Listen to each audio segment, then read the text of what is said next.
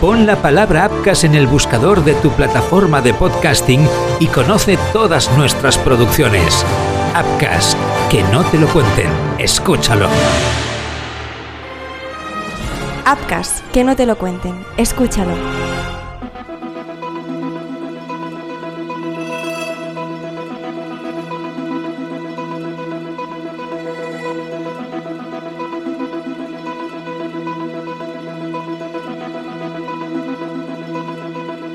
La vida pasa rápido.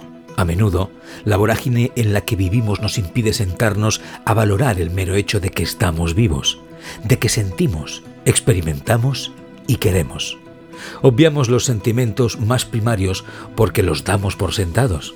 Así, hasta que un día es la propia vida quien reivindica su propia existencia hasta que no nos ocurre una desgracia o un hecho que sirve de punto de inflexión en nuestra vida, no valoramos lo más básico, pero a la vez más preciado. Así es la vida. E insisto, pasa rápido. 21 años son demasiado pocos. Es una edad a la que apenas una persona empieza a conocerla y ni mucho menos se tiene pensado abandonarla. No podemos siquiera imaginar que algo grave nos vaya a pasar con 21 años. Pero pasa, le sucedió a nuestro protagonista de hoy, José Damián Vega Díaz, en 1985. Nadie podía intuir lo que sucedería un 9 de noviembre aparentemente normal. Su familia le esperaba en casa. Él pensaba en acabar su carrera de medicina, pero de repente, en aquel parque infantil de Badajoz, todo se torció. La desgracia para él fue que no hubo advertencia. La vida se evaporó de golpe y nadie puede olvidar que se la arrebataron. Hola, mi nombre es Marc Truco. Bienvenidos a Crímenes Ibéricos, el podcast donde van a parar los casos más negros de la historia de España. Empezamos.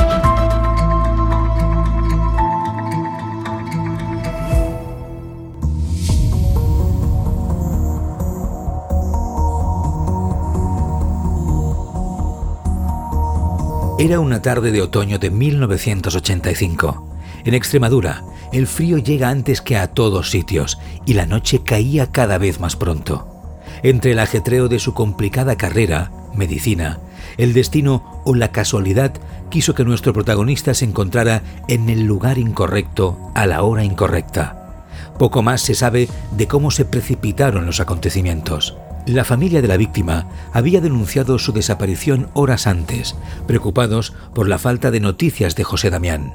No era habitual en él. En aquel parque infantil, el cuerpo del chico de 21 años yacía sin vida. No quedaba mucho rastro de aquella atrocidad perpetrada entre los matorrales de un sitio público. La policía encontró diferentes puñaladas que rápidamente apuntaban a lo más lógico. Aquel tipo había sido asesinado. Eran un total de 12 los apuñalamientos que presentaba. Se localizaban en diferentes zonas, el cuello, el tórax y el corazón. Su cuerpo también presentaba signos de haber sufrido una penetración anal.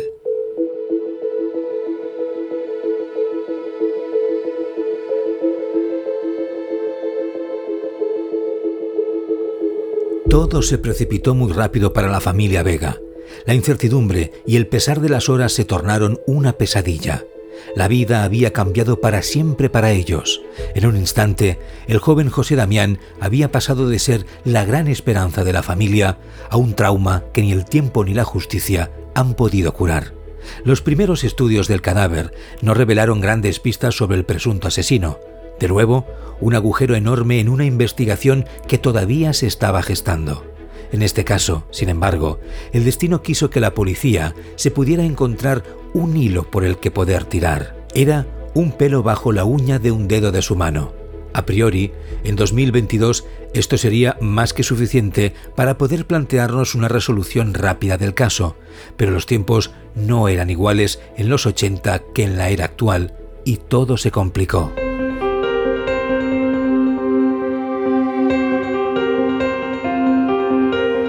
Ese pelo era la gran esperanza para la policía y la familia de la víctima. Cada minuto que pasaba esperando la resolución del laboratorio pesaba más que el anterior. En principio, aquel pequeño trámite solucionaría en poco tiempo el caso. Pese a que doliera, Todo es diferente al conocer que el verdugo de la vida de uno de tus seres queridos pagará por su crimen. Pero tampoco aquí las cosas iban a ir como estaba previsto. Tampoco iba a ser fácil. Porque pese a que las pruebas arrojaron que el 90% del ADN encontrado se correspondía con uno de los sospechosos que barajaba la policía, esto no era motivo suficiente para detener a dicha persona. Un quebradero de cabeza que desquició a la familia. La ley era diferente, los tiempos seguramente eran peores, pero aún con todo ello, el juez del caso falló que la semejanza probada no constituía elemento suficiente para probar la culpabilidad del acusado. De entre las entrevistas y testimonios de todos aquellos que pudieran ser testigos del crimen o conocidos del acusado, se identificaron varios potenciales asesinos. Sin embargo, el más relacionado con el caso fue una persona que, por extraño que parezca, pasó desapercibido en los medios de comunicación. Solo se sabía que el sospechoso era un médico que un tiempo después de los hechos se había mudado a Cataluña nadie facilitó más información del acusado en la opinión pública, lo cual es llamativo en casos de tanta atención mediática. Es cierto, la muerte de José Damián Vega no abrió informativos, pero sí que apareció en artículos en medios de Extremadura. Quizá fue esa falta de presión popular la que acabó torpedeando el desenlace del caso. En 1985 los recursos eran limitados, las cámaras de videovigilancia no estaban instauradas y en casos de esta índole todo se fiaba más a las pruebas materiales y genéticas. En este caso, todo pasó rápido y limpio. A pesar de las puñaladas, los testimonios no parecían ser lo suficientemente unánimes como para poder dictaminar una sentencia en firme. Tampoco había huellas, pisadas, que pudieran contrastar lo que parecían unos indicios muy fiables. Resultaba llamativo cómo un lugar tan común como un parque, abierto, diáfano y que alberga a niños pequeños inocentes, puede ser el escenario del episodio más violento y triste que un ser humano puede consumar.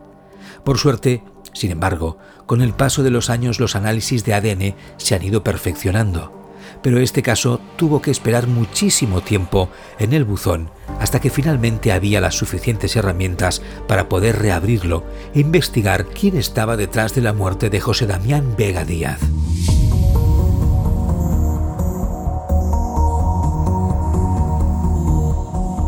En 2001, Leopoldo López el abogado que representaba a la familia del fallecido solicitó la exhumación del cadáver para que los restos de la víctima pudieran ser sometidos a nuevas pruebas policiales. Esta petición se estudió en profundidad y finalmente el juez propuso una alternativa, volver a analizar el pelo recogido tras la muerte.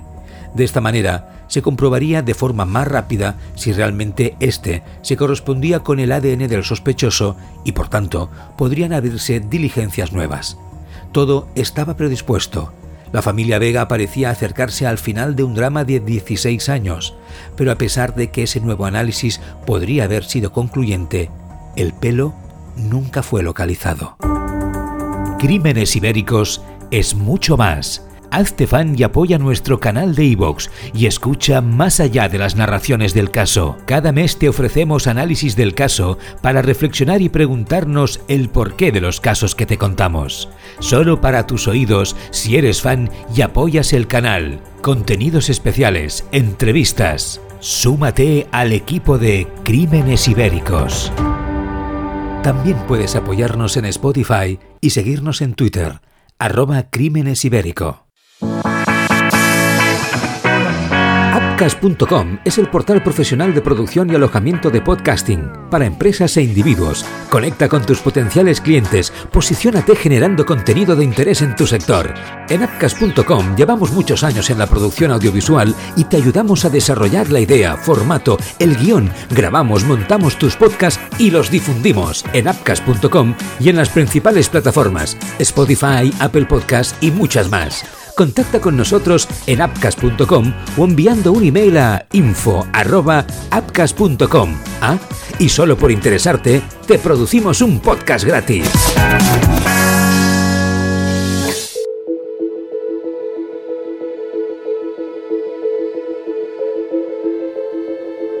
Esta vez iba a ser diferente pues la ley permitía perseguir de forma más clara y directa el sospechoso del asesinato. Todo estaba siendo demasiado extraño y difícil de explicar. La falta de nombres, la poca concreción de las pruebas y la ausencia de la única evidencia material que había. ¿Cómo había desaparecido si el caso no había sido archivado? ¿Por qué nadie respondió ante tal irresponsabilidad? La Escuela de Medicina Legal de la Universidad Complutense de Madrid había ignorado estas preguntas, pero finalmente tuvo que responder por apercibimiento. Explicaron que, por error, la prueba se había destruido posteriormente al análisis morfobiológico no tenía sentido que esto se hiciera, y por supuesto, los Vega Díaz no dejaron pasar la oportunidad de presentar una querella criminal contra el centro y los actuantes, que fue archivada y recurrida y que finalmente fue a la vía civil. En cualquier caso, y pese a las preguntas sin responder de la familia de la víctima, el caso tenía que tomar una nueva dirección. Agotada la vía propuesta al juez de analizar el pelo, la familia Vega volvió a la carga en 2003 solicitaba la exhumación de la víctima, petición a la que la nueva titular del juzgado dio su visto bueno, aunque el fiscal no lo aprobaba. Tampoco a los forenses de Badajoz les parecía una idea correcta, pero finalmente, un año después, se procedió. Fue doloroso, porque aparecieron viejos fantasmas, pero nunca hubo tanta determinación como en aquel momento. A mediados de diciembre de 2004, el juzgado de instrucción número 1 de Badajoz ordenó la exhumación del cadáver de José Damián. Fue en el cementerio de Alconchel y accediendo a la petición del abogado de la familia, que llevaba ya 14 años trabajando en este caso. La familia había depositado todas sus esperanzas en él después del archivamiento de la causa por falta de pruebas en 1987.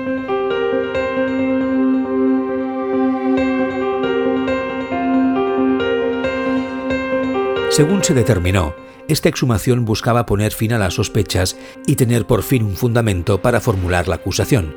Por supuesto, en forma de autopsia.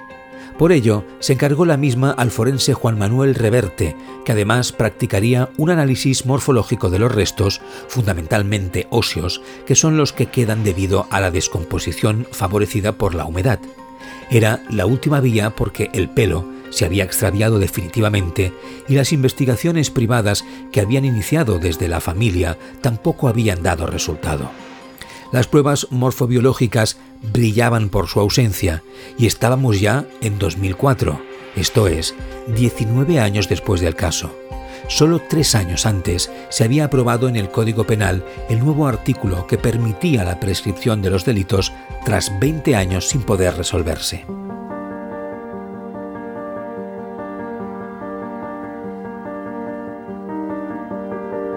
Con todo, el abogado seguía sosteniendo ante el juez y ante los medios que por muy difícil que pudiera ser, se podían hallar indicios, pruebas y hasta restos de semen que no se pudieron obtener en su momento. En su opinión, no se había estudiado del todo bien la penetración y los restos biológicos remanentes. Pero la nueva investigación no arrojó luz nueva al caso. Todo parecía demasiado tarde. Ninguna prueba pudo incriminar al famoso médico sospechoso, de forma que a falta de unos meses para su prescripción, los peores presagios de los Vega Díaz se estaban cumpliendo. Aún así, Leopoldo López no dudó en poner en duda ante la prensa las deficiencias de la investigación judicial y forense. Bajo su punto de vista, todo eran trabas y obstáculos. Textualmente apuntó que quitaron con las manos incluso las hojas que cubrían el cadáver y luego, al darse cuenta, las volvieron a poner y fue la policía la que vio el pelo.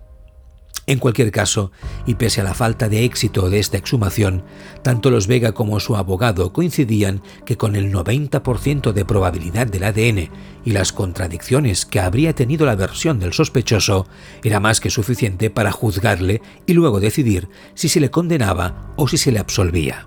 López recordó que había gente que había ido a la cárcel por mucho menos. Por otra parte, también recordó hechos como que el sospechoso, al acudir al parque para la reconstrucción de los hechos, fue solo sin darse cuenta hasta donde se halló el cuerpo.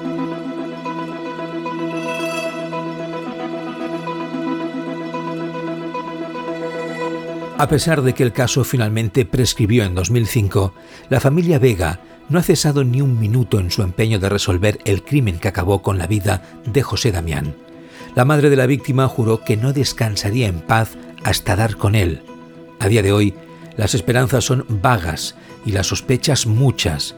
De hecho, según reveló el propio abogado, en el entorno de la familia pensaban que vecinos de Badajoz conocían al autor del asunto y que estaban callando detalles relevantes de la investigación. La familia apeló más de una vez a la colaboración ciudadana, pero tampoco aquí encontró la respuesta que necesitaba. En una tarde, una vida puede romperse y cambiar para siempre.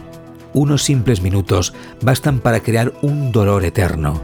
A veces nos empuja incluso hasta luchar por una causa perdida, pero no por perdida. Deja de ser menos justa.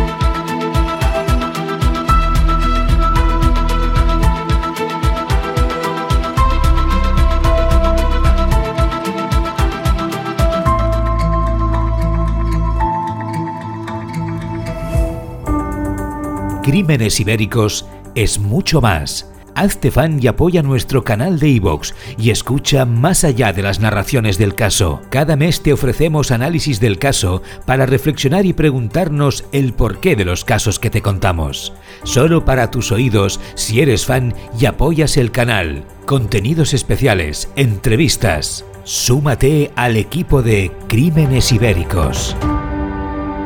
También puedes apoyarnos en Spotify y seguirnos en Twitter, arroba Crímenes Ibérico.